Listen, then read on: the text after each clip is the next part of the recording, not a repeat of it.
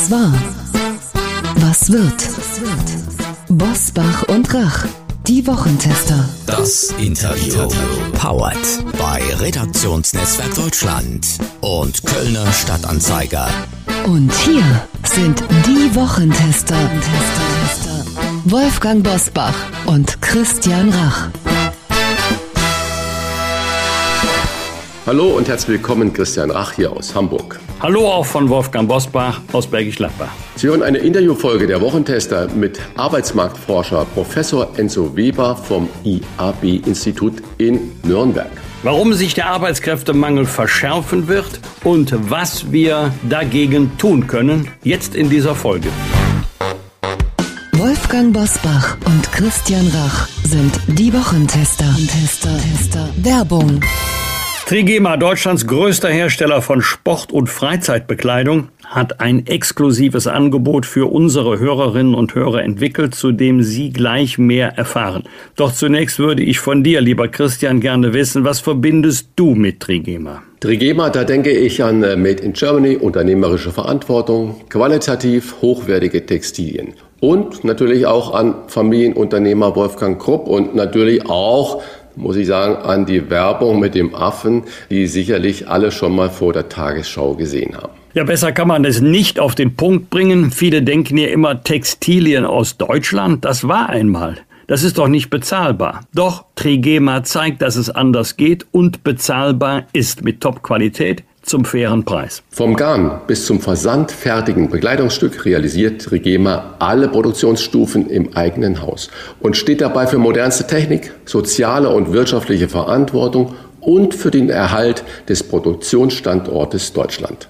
Wir haben Trigema getestet und sind überzeugt, das ist echte Nachhaltigkeit, die man gerne trägt. Mit dem Rabattcode Wochentester 10 sparen Sie 10% auf den gesamten Warenkorb im Trigema Online-Shop. Und obendrauf erhalten Sie kostenlosen Versand innerhalb Deutschlands. Hier noch einmal der Rabattcode Wochentester 10.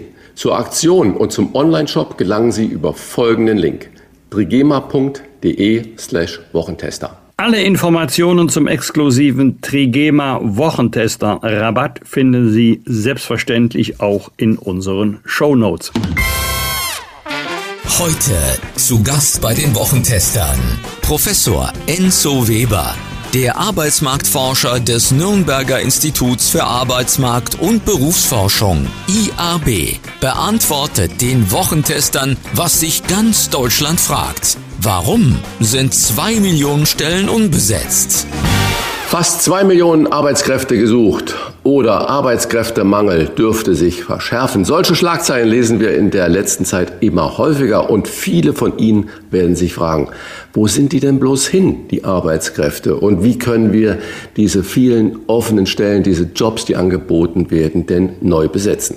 Auskunft darüber kann uns Professor Enzo Weber geben, der genau diese Fragen regelmäßig erforscht, genauer gesagt deren Antworten.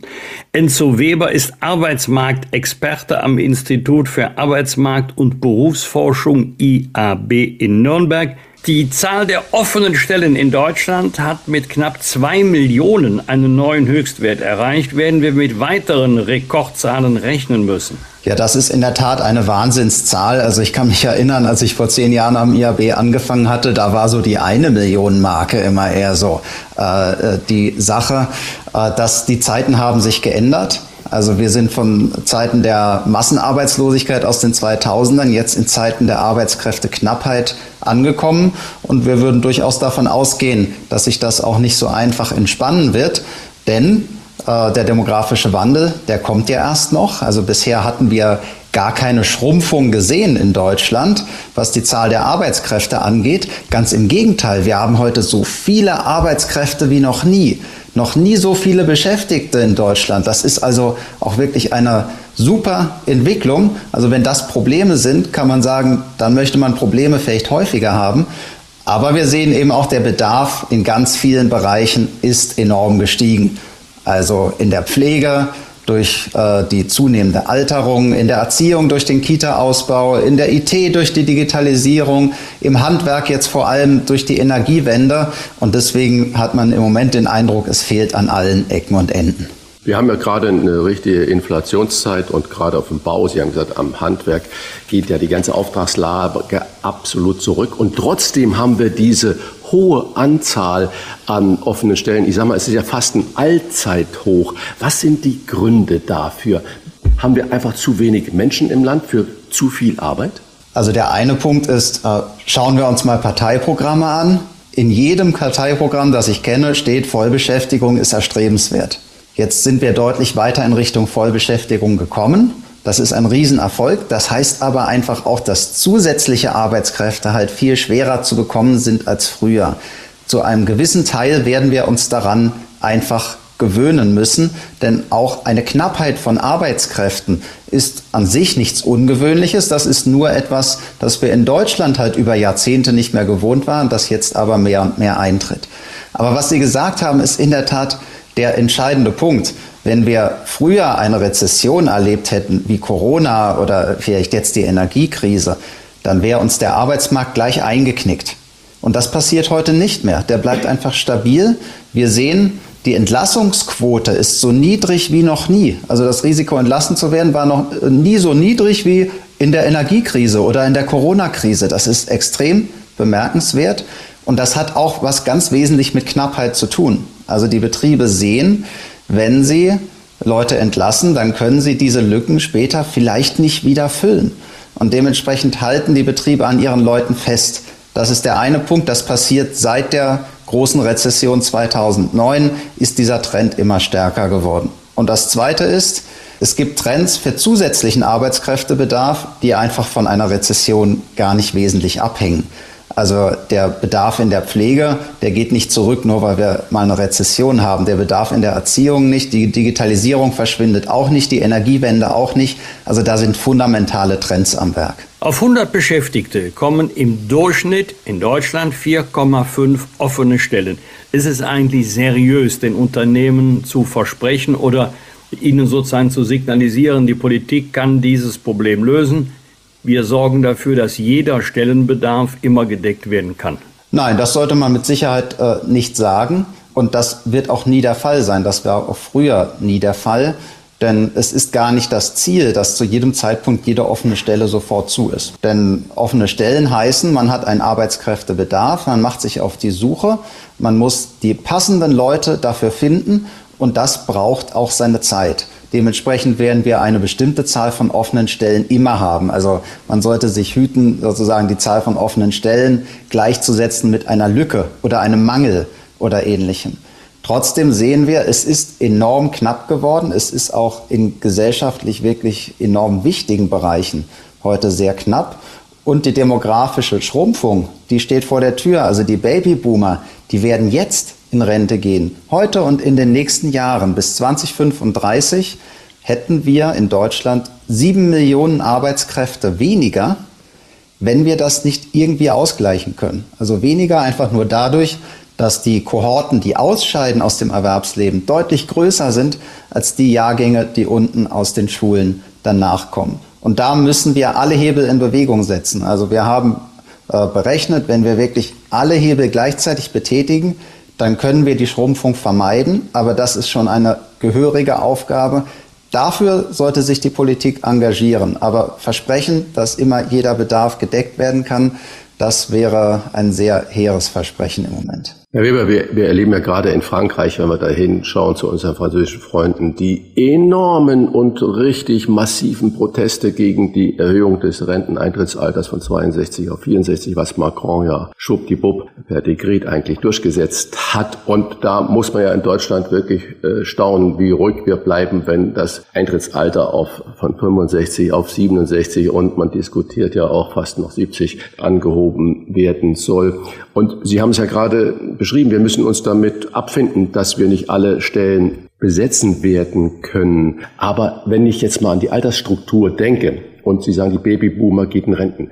Welche Berufsgruppen könnten wir denn den Menschen, die jetzt über 60 sind oder 65 sind, anbieten, in welchen Branchen und sagen, Menschenskinder, das wäre doch was Großartiges. Da könntest du doch, wenn du Lust hast, weitermachen. Das ist ein ganz, ganz entscheidender Punkt, äh, den Sie da ansprechen. Wir haben es uns in Deutschland angewöhnt, wenn wir über Ältere und Arbeitsmarkt sprechen, dass wir dann automatisch immer nur über das gesetzliche Renteneintrittsalter sprechen.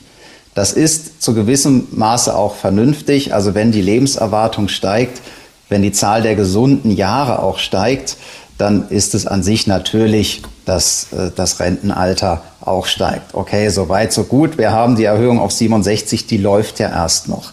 Jetzt sehen wir aber in der Tat, und das ist Ihr Punkt, ganz gravierende Unterschiede zwischen verschiedenen Berufsgruppen und Tätigkeiten. Also wenn ich jetzt mal meine Berufsgruppe nehme, ich habe noch keinen Professor gesehen, der vor dem Renteneintrittsalter aufgehört hätte. Die schaffen das alle irgendwie. Bei den Akademikern ist das nicht so ein Problem. Da hat man auch die körperlichen Belastungen nicht so. Wenn wir in andere Berufsgruppen schauen, wo man größere Belastungen hat, sehen wir aber, die 67 erreichen viele auch nicht. Viel mehr Menschen über die Zeit gehen immer weiter in die Erwerbsminderungsrente, die auch ausgebaut wurde. Das ist soweit auch vernünftig. Trotzdem kann es ja nicht unsere Strategie sein, die Leute so lange arbeiten zu lassen, bis sie kaputt sind und ihnen dann Erwerbsminderungsrente zu geben. Ähm, sondern was wir uns anschauen müssen, ist in den verschiedenen Berufen, welche Tätigkeitsprofile sind eigentlich gut geeignet für Ältere und wie kann ich die Menschen rechtzeitig dahin entwickeln? Also nicht erst, wenn ich feststelle, jemand hat mit 62 dann irgendwie einen Rückenschaden oder ähnliches, sondern wie kann ich sie rechtzeitig dahin entwickeln? Das hat auch viel mit Qualifizierung zu tun und das hat auch etwas mit überbetrieblichen Strategien zu tun. Denn das wird nicht immer, gerade in kleineren Betrieben, innerhalb jeder Firma gehen. Ein solches Konzept brauche ich. Und wenn ich dann dahin komme, dass ich sage, Ältere kommen äh, in wirklich in vielen Bereichen, äh, können sie bis deutlich über 60 arbeiten und schaffen das auch gut, dann kann ich meinetwegen irgendwann auch mal wieder übers Renteneintrittsalter reden. Aber wenn wir jetzt alleine die über 60-Jährigen bis zum Renteneintrittsalter, wenn wir die genauso gut in den Arbeitsmarkt halten könnten, wie die Menschen, die heute fünf Jahre jünger sind, dann würde uns das so rund zweieinhalb Millionen Arbeitskräfte bringen. Also da ist der ganz große Hebel drin, weil diese Gruppe der Älteren mit dem demografischen Wandel einfach immer größer wird. Da müssen wir uns drum kümmern. Sie haben erforscht, Deutschland verliert alleine durch den demografischen Wandel bis 2035 etwa sieben Millionen Arbeitskräfte. Aber es gibt ja Branchen wie zum Beispiel Gastronomie, ÖPNV, Sicherheitspersonal an Flughäfen. Da ist der Bedarf wesentlich höher als in anderen Branchen. Also, was könnten die Gründe sein? Warum hat es gerade dort einen so großen Verlust an Arbeitskräften gegeben? Wir hatten jetzt äh, zwei Jahre äh, extreme Corona-Krise. Äh, das waren Extremzeiten für manche Branchen, also Gastronomie, Flugbranche und andere, die teilweise Umsatzeinbußen von 100 Prozent hatten. So etwas war nie da gewesen. Ähm, und darin liegt auch genau der Grund für die Sondersituation dieser Branchen. Und jetzt herrscht dann ja schnell die Meinung vor, ja klar, denen sind die Leute in der Krise weggelaufen. Ist ja auch klar, wer soll da schon geblieben sein? Die haben sich alle umorientiert. Zusammen noch mit der Great Resignation Debatte aus den USA, die ja auch sagt, die Menschen äh, suchen sich alle andere Jobs, die ihnen jetzt nach Corona besser passen. Jetzt haben wir auf die deutsche Arbeitsmarktstatistik geschaut und wir haben festgestellt, in Deutschland ist genau das Gegenteil passiert in der Gastronomie zum Beispiel in der Corona-Krisenphase 28 Prozent weniger beendete Jobs als vor der Krise. Es wurden noch nie so wenig Jobs beendet in der Gastronomie wie während Corona. Also die Kurzarbeit hat da zum Beispiel ganze Arbeit geleistet. Trotzdem sind da Lücken entstanden. Aber nicht, weil die Leute in Scharen weggelaufen wären, die sind gar nicht weggelaufen, sondern weil über eine lange Zeit sehr wenig eingestellt wurde. Das ist ja auch klar, wenn mein Betrieb zu ist, warum soll ich dann zusätzliche Kellnerinnen einstellen oder ähnliches? Aber so ist die Lücke zustande gekommen und dann geht im Frühjahr der letzte Lockdown zu Ende. Alle gleichzeitig fangen wieder an zu suchen in den Veranstaltungen, in den Restaurants, äh, an den Flughäfen und so weiter. Und alle gleichzeitig wollen ihre Lücken wieder stopfen. Das hat so den Eindruck einer ganz akuten Mangelsituation hervorgerufen. Die war auch da die bessert sich. Die Beschäftigtenzahlen in diesen Bereichen steigen wieder relativ deutlich. Ähm, das heißt, da wird sich mit der Zeit eine gewisse Normalisierung und Entspannung wieder ergeben.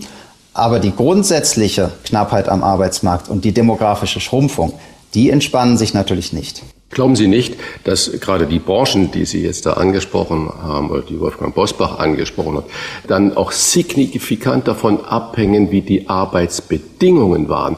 Und wenn wir sehen, dass die Regierung diese Homeoffice-Pflicht äh, eingeführt hat, da sagt natürlich der Bäcker, der morgens um zwei in der Backstube steht oder der Portier, der an der Rezeption des Hotels steht, ja, die haben gutes Leben. Warum soll ich das denn weitermachen? Sehen Sie da nicht, oder bei der Security genau das Gleiche, die rund um die Uhr eigentlich im Einsatz sind oder auch im Pflege- und Gesundheitswesen, sehen Sie da nicht ein Ausspielen von verschiedenen Branchen gegeneinander, das dass das Gründe sind, warum gewisse Dienstleistungsbranchen unattraktiver geworden sind als andere? Die Arbeitsbedingungen sind jetzt gerade nach Corona ein ganz entscheidender Punkt.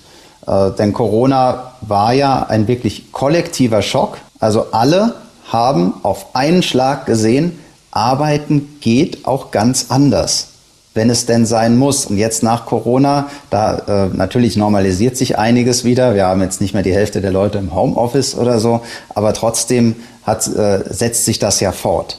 Ähm, und dementsprechend spielen Arbeitsbedingungen jetzt eine noch größere Rolle als das vor Corona der Fall gewesen ist. Auch da ging es schon los. Auch da hatten wir schon Tarifverträge über Arbeitszeit, Flexibilität. Äh, wir hatten das Brückenteilzeitgesetz und ähnliches. Also die Diskussion gab es vor Corona schon. Das kam auch mit der größeren Arbeitskräfteknappheit. Ähm, aber jetzt nach Corona mit diesem kollektiven Erlebnis, da spielt das eine wesentliche Rolle. Also heute sieht man einfach, die Leute suchen nach Jobs, die sie ihrem Leben anpassen können an die sie sich nicht immer selber 100 Prozent anpassen können äh, müssen, sondern wo sie Flexibilität haben, wo sie auch eine gewisse Selbstbestimmung haben, wo Mobilarbeit möglich ist, also in den Jobs, wo sowas geht. Wenn Sie da jetzt Stellen ausschreiben und sagen, fünf Tage die Woche ins Büro bitte, brauchen Sie eigentlich erst gar nicht anzufangen. Ähm, es geht auch über die Löhne, aber vor allem über die Arbeitsbedingungen im Moment. Und klar, da haben jetzt Mobilarbeitsjobs äh, durchaus einen Vorteil. Aber deswegen würde ich jetzt sozusagen nicht irgendwie klein beigeben, wenn ich das nicht leisten kann. In vielen Jobs geht es natürlich nicht. Denn wenn man wirklich mal sich anschaut, wie kann ich organisieren? Welche Selbstbestimmung bei der Arbeitszeit kann ich meinen Leuten geben? Welche Entwicklungsmöglichkeiten im Job kann ich meinen Leuten geben? Und anders organisiere und individuelle auf individuelle Wünsche eingehe, dann geht in ganz vielen Jobs deutlich mehr, als man sich vor Corona vielleicht vorgestellt hätte. Sie haben es vorhin selber angedeutet, dass äh, insbesondere die körperlichen Belastungen ja sehr, sehr unterschiedlich sind in den verschiedenen Berufsfeldern. Der eine hat vielleicht schwer körperlich gearbeitet auf dem Bau oder am Hochofen und der ist mit 60, 65 einfach kaputt, der kann nicht mehr. Und der andere sagt mit 65, wo steht das Klavier? Ich würde gerne noch ein paar Jahre dranhängen. Heißt das im Ergebnis, dass eine Debatte über eine Erhöhung des regulären Renteneintrittsalters. Wir sind ja noch nicht bei den 67 Jahren angekommen, erst in einigen Jahren weniger Sinn macht, dass wir da mehr Flexibilität brauchen. Klammer auf, vielleicht sind auch viele Arbeitgeber froh, wenn Arbeitnehmer noch etwas länger bleiben, weil durch ihren Weggang ja auch viel Berufserfahrung verloren geht. Klammer zu, es mag ja sein, dass die Jungen schneller laufen, aber die Alten kennen die Abkürzung. Genau so ist es und deswegen wollen auch ganz viele Betriebe mittlerweile die Alten haben. Ähm, also die Zeiten der 90er Jahre, wo wir die Älteren aufs Abstellgleis geschoben haben, damit wir irgendwie ein bisschen von unserer Massenarbeitslosigkeit runterkommen, die sind glücklicherweise vorbei. Das ist sicher auch noch nicht alles Gold, was glänzt, aber die Erwerbsbeteiligung von Menschen über 60, die hat so stark zugenommen. Also es ist noch nicht lange her, da war das eine kleine Minderheit, die da noch erwerbstätig war. Heute ist es über zwei Drittel. Das ist ein Wahnsinnserfolg. Und daran muss man anknüpfen. Also da ist auch noch deutlich mehr drin. Und wir haben uns zum Beispiel mal angeschaut, wie machen Betriebe das eigentlich, wenn sie versuchen, Leute zu halten, die eigentlich schon Rentenanspruch hätten. Und da sehen wir, die machen das nicht, indem sie nochmal ordentlich Geld auf den Tisch legen. Was interessiert Geld jemanden, der auch das Geld aus der Rentenkasse dann schon bekommen könnte? Sondern die bieten dann flexiblere, selbstbestimmte Arbeitszeiten an, kürzere Arbeitszeiten und die passenden Arbeitsinhalte. Und das können vor allem diejenigen Betriebe gut, die darauf angewiesen sind. Also die kleineren Betriebe, die nicht, äh, die nicht so eine große Marke haben, mit der sie sowieso rekrutieren können ohne Ende. Das heißt, da kann man sich wirklich was abschauen, wie wir in Zukunft mit Älteren im Arbeitsmarkt umgehen sollten. Und ich bin in der Tat der Meinung, im Moment Renteneintrittsalter noch weiter hoch. Das ist eine verfrühte Debatte, weil wir zu viele Bereiche haben, wo wir die Potenziale unterhalb der 67 noch weit unausgeschöpft lassen. Potenziale ist mein Stichwort. Eine OECD-Studie in Zusammenarbeit mit der Bertelsmann Stiftung hat herausgefunden, dass Deutschland bei Fachkräften, Unternehmern und Start-ups aus dem Ausland zunehmend an Beliebtheit verliert. Zwei Gründe dafür, eine zögerliche Einbürgerungspraxis und eine schleppende Digitalisierung. Und eine andere Umfrage bei Expats in Deutschland hat die in 52 Ländern gemacht wurde, da steht Deutschland nicht auf Platz 10 oder 15 oder gar eins. Nee, steht Deutschland in der Beliebtheit auf dem letzten Platz. Das hat mir eigentlich das Grauen ins Gesicht getrieben. Und dann frage ich mich, wir reden über Migration und Aufnahme von Flüchtlingen. Und dann kommen wir zu diesem Ergebnis bei den qualifizierten Einwanderern, die wir gerne hätten. Haben Sie den Eindruck, dass die Ampel den Ernst der Lage auf diesem Gebiet noch nicht erkannt hat? Also wir haben, glaube ich, den Ernst der Lage insgesamt über lange Jahre noch nicht hinreichend erkannt. Äh, ob das jetzt Ampel ist oder wer auch immer, sei dahingestellt. Äh, wir müssen einfach feststellen, äh, um ein Visum zu bekommen, nach Deutschland zu kommen, das dauert lange, man muss vor Ort sein, das wird mit Papier gemacht. Äh, wir müssen feststellen, wenn Menschen dann in Deutschland sind und hier arbeiten, dann gelingt es zwar mittlerweile ziemlich gut, Jobs zu finden. Klar, Sie haben es ja gesagt, äh, zwei Millionen sind da, also das ist nicht mehr unbedingt das Problem. Aber die berufliche Entwicklung in Deutschland, der Aufstieg, die Perspektiven, das ist häufig zu schwach. Also die Menschen bleiben dann häufig unter den Möglichkeiten, die ihre Kompetenzen eigentlich hergeben würden. Migrantinnen haben eine Arbeitsmarktbeteiligung, die im Grunde die niedrigste ist von allen Gruppen im deutschen Arbeitsmarkt. Positiv gewendet da haben wir, da ist noch deutlich mehr drin. Also wenn wir erstens wirklich digitale Verfahren einführen, die auf der Höhe der Zeit sind, in die alle reinschauen können. Also die Migranten selbst, die Botschaften, die Behörden in Deutschland und so weiter. Das wäre ein großer Fortschritt. Wenn wir die Integration in Deutschland verbessern können, also wirklich eine umfassende, proaktive Serviceleistung anbieten, wenn die Menschen hier sind, die schaut, welche Kompetenzen sind da? Wie kann man berufsbegleitend gezielt qualifizieren und in die Sprachförderung reingehen? Dann sind wir an den entscheidenden Hebeln. Wir lockern jetzt das Zuwanderungsrecht. Das ist auch richtig.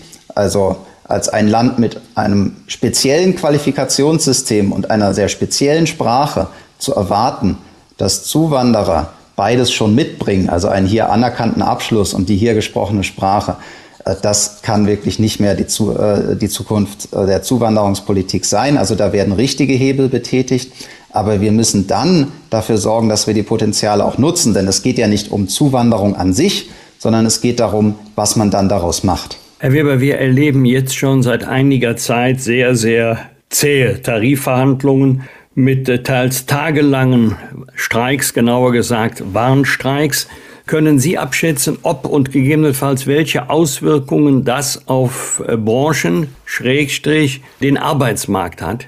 Schauen wir mal nach Frankreich. Das Streikniveau in Deutschland, wenn wir uns die Statistiken anschauen, ist so extrem gering, äh, dass ich mir jetzt wegen äh, Streik, wegen Ausfällen und ähnlichem ehrlich gesagt nicht so große Sorgen mache.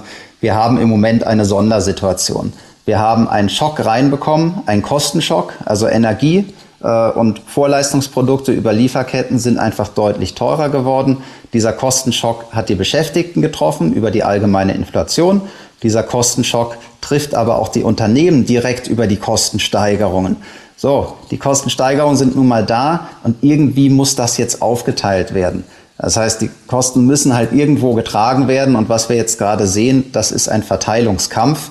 Das ist für meine Begriffe soweit auch in Ordnung, dass der ausgefochten wird. Wir brauchen da am Ende eine Lösung mit Augenmaß. Also wir können nicht die gesamte Kostensteigerung über Lohnsteigerung kompensieren. Äh, das wird nicht gehen. Aber wir haben jetzt auch drei Jahre in Folge mit Reallohnschrumpfung. Gehabt. Drei Jahre in Folge. Das ist auch mal ein ordentliches Brett. Äh, deswegen, also ein vernünftiger Ausgleich, der ist auch notwendig. Also ich bin da schon ganz optimistisch, dass wir in Deutschland mit Arbeitgeber-Arbeitnehmer-Beziehungen, die gut etabliert sind, jetzt auch äh, in zeitlichem Rahmen zu einer Lösung kommen werden vernünftiger Ausgleich ist notwendig, haben Sie gesagt. Was ist denn dran an dem Eindruck von Steffen Kampeter, dem Hauptgeschäftsführer der Bundesvereinigung der Arbeitgeberverbände, wenn er sagt, wir brauchen wieder mehr Bock auf Arbeit? Stimmt das oder ist das ein typischer Arbeitgeberfloskel? Das ist natürlich eine ordentliche Kampeter-Formulierung, also Hut ab dafür. Ja, Bock auf Arbeit ist super. Jetzt muss man aber gucken, welche Konnotation verbindet man denn damit. Häufig hört man ja zum Beispiel heute, äh, die jungen Leute, die wollen nicht mehr so viel arbeiten. Die wollen sich rausziehen, die wollen, halten nur noch die, äh, die, die Hand auf, die wollen immer irgendwie alle Bedingungen haben, aber nicht mehr so viel leisten. Jetzt schauen wir mal in die repräsentativen Statistiken. Wie lange möchten Menschen eigentlich arbeiten? Und da stellen wir fest, das ist gar nicht kürzer als früher. Also bei Frauen ist es gar nicht kürzer, bei Männern so ein bisschen äh, gesunken, aber äh, wirklich nicht viel. Also jetzt nicht irgendwie auf äh, Niveau vier Tage oder ähnliches. Was sich schon geändert hat, das ist mit diesem Corona-Schock wirklich äh, auch die, die Anspruchshaltung, ich möchte Bedingungen haben, die ich an mein Leben anpassen kann. Ich möchte die Flexibilität haben, ich möchte die Selbstbestimmtheit haben. Und das kann auch etwas extrem Positives sein. Also wenn wir das als Impuls nehmen, äh, dann auch äh, wirklich Arbeitsbedingungen herzustellen, die Motivation schaffen. Wenn wir das als Impuls nehmen, um vielleicht auch ein paar Arbeitsprozesse zu ändern, zu verbessern, weiterzuentwickeln, dann kann das äh, etwas extrem Positives sein oder, um es mit Kampeter zu sagen, dann kann das auch richtig Bock auf Arbeit machen. Also das ist schon genau das Richtige. Man verbringt so viel Lebenszeit mit Arbeit. Wenn man da nicht mit Bock hinginge, das wäre doch echt eine große Verschwendung. Eine andere Untersuchung hat gesagt, dass viele Arbeitnehmende, muss man heute sagen, ja innerlich schon gekündigt haben und äh, sich nach was anderem umschauen. Zwei Millionen Arbeitskräfte gesucht. Wo, warum und was wir dagegen tun können, das haben wir besprochen mit Professor Enzo Weber vom Institut für Arbeitsmarkt und Berufsforschung in Nürnberg. Vielen Dank für das spannende Gespräch. Gern geschehen. Bosbach und Rach im Internet diewochentester.de. Das waren die Wochentester, das Interview mit Unterstützung vom Kölner Stadtanzeiger und dem Redaktionsnetzwerk Deutschland. Wenn Sie Kritik, Lob oder einfach nur eine Anregung für unseren Podcast haben, schreiben Sie uns auf unserer Internet- und auf unserer Facebook-Seite. Fragen gerne per Mail an kontakt@diewochentester.de und wenn Sie uns auf einer der Podcast-Plattformen abonnieren und liken, dann freuen wir uns ganz besonders. Hören Sie doch mal rein in unsere neue Kompaktausgabe der Wochentester bereits am Donnerstagabend ab 22 Uhr. Die neue reguläre Folge hören Sie dann am Freitag ab 7 Uhr. Danke für Ihre Zeit. Was war? Was wird? Wolfgang Bosbach und Christian Rach sind die Wochentester. Ein maßgenau Podcast. Powered bei Redaktionsnetzwerk Deutschland und Kölner Stadtanzeiger.